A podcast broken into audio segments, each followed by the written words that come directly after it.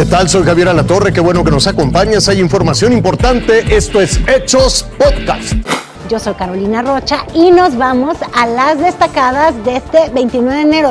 Fíjese usted que la jefa de gobierno de la Ciudad de México, Claudia Sheinbaum, desconoció las versiones que apuntan a que en el panteón de San Lorenzo Tezonco, allá en Iztapalapa, sepultureros vendan huesos humanos que decían o dicen se extraen de las tumbas. La jefa de gobierno dijo que la Fiscalía General de Justicia no tiene ninguna carpeta de investigación sobre este asunto y además advirtió que ya están diseñando cambios en las regulaciones de los panteones de la ciudad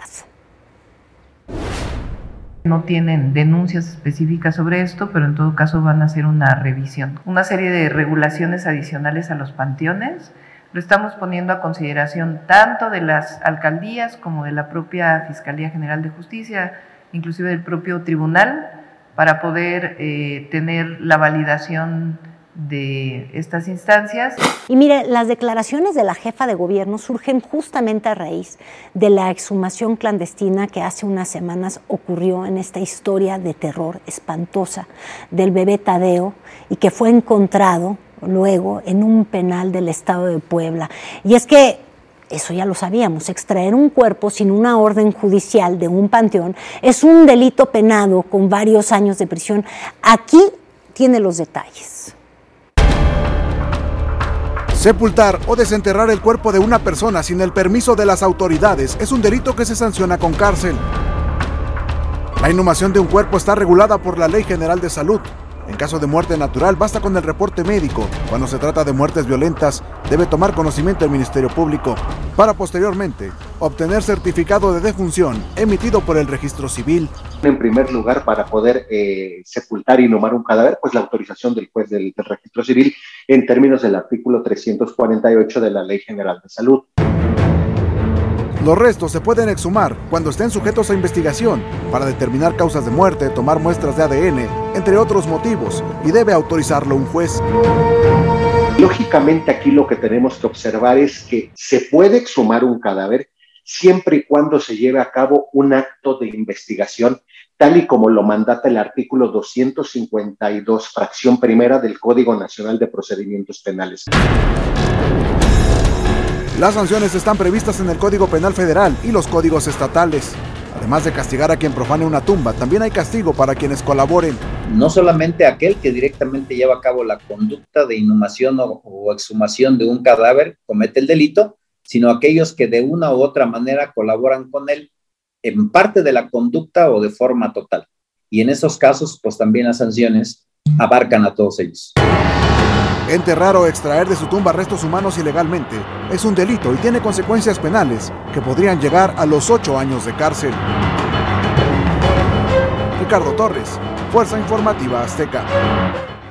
Y mire, vámonos a otro tema. Del 31 de enero al 5 de febrero va a continuar la aplicación de vacunas de refuerzo aquí en la Ciudad de México para personas de 40 a 49 años. Es para habitantes de las 16 alcaldías, de todas. Va a haber 10 sedes para aplicar la rusa Sputnik V.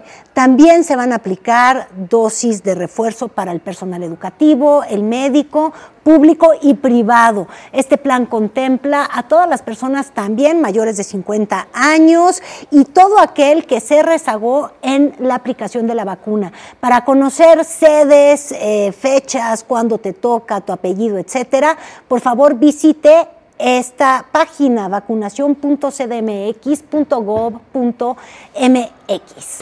Pero fíjese usted, ya vio la hora, ¿no? Ya hace hambre. Por eso hacemos contacto contigo, Alicia Gutiérrez, a la Feria del Tamal, allá en Iztapalapa. ¿Cómo va todo? ¿A qué sabe todo?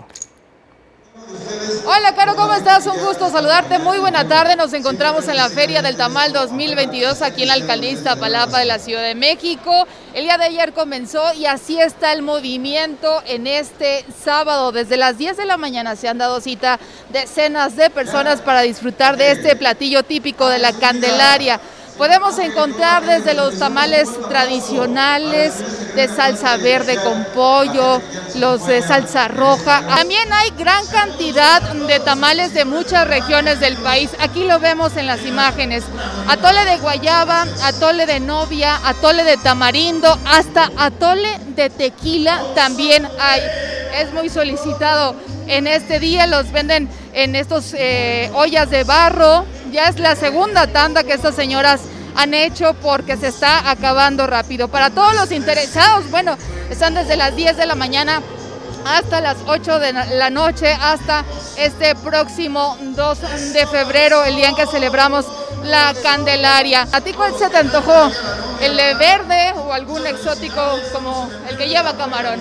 Este es el reporte. Qué delicia, Alicia. A mí se me antojan todos. Oye, me quedé pensando en el atole ese de la novia. Mientras no le den atole con el dedo, como dice la expresión, porque me quedé muy misteriada. Te invito a que siga con nosotros mañana con detalles de más información que justo ahora está en desarrollo.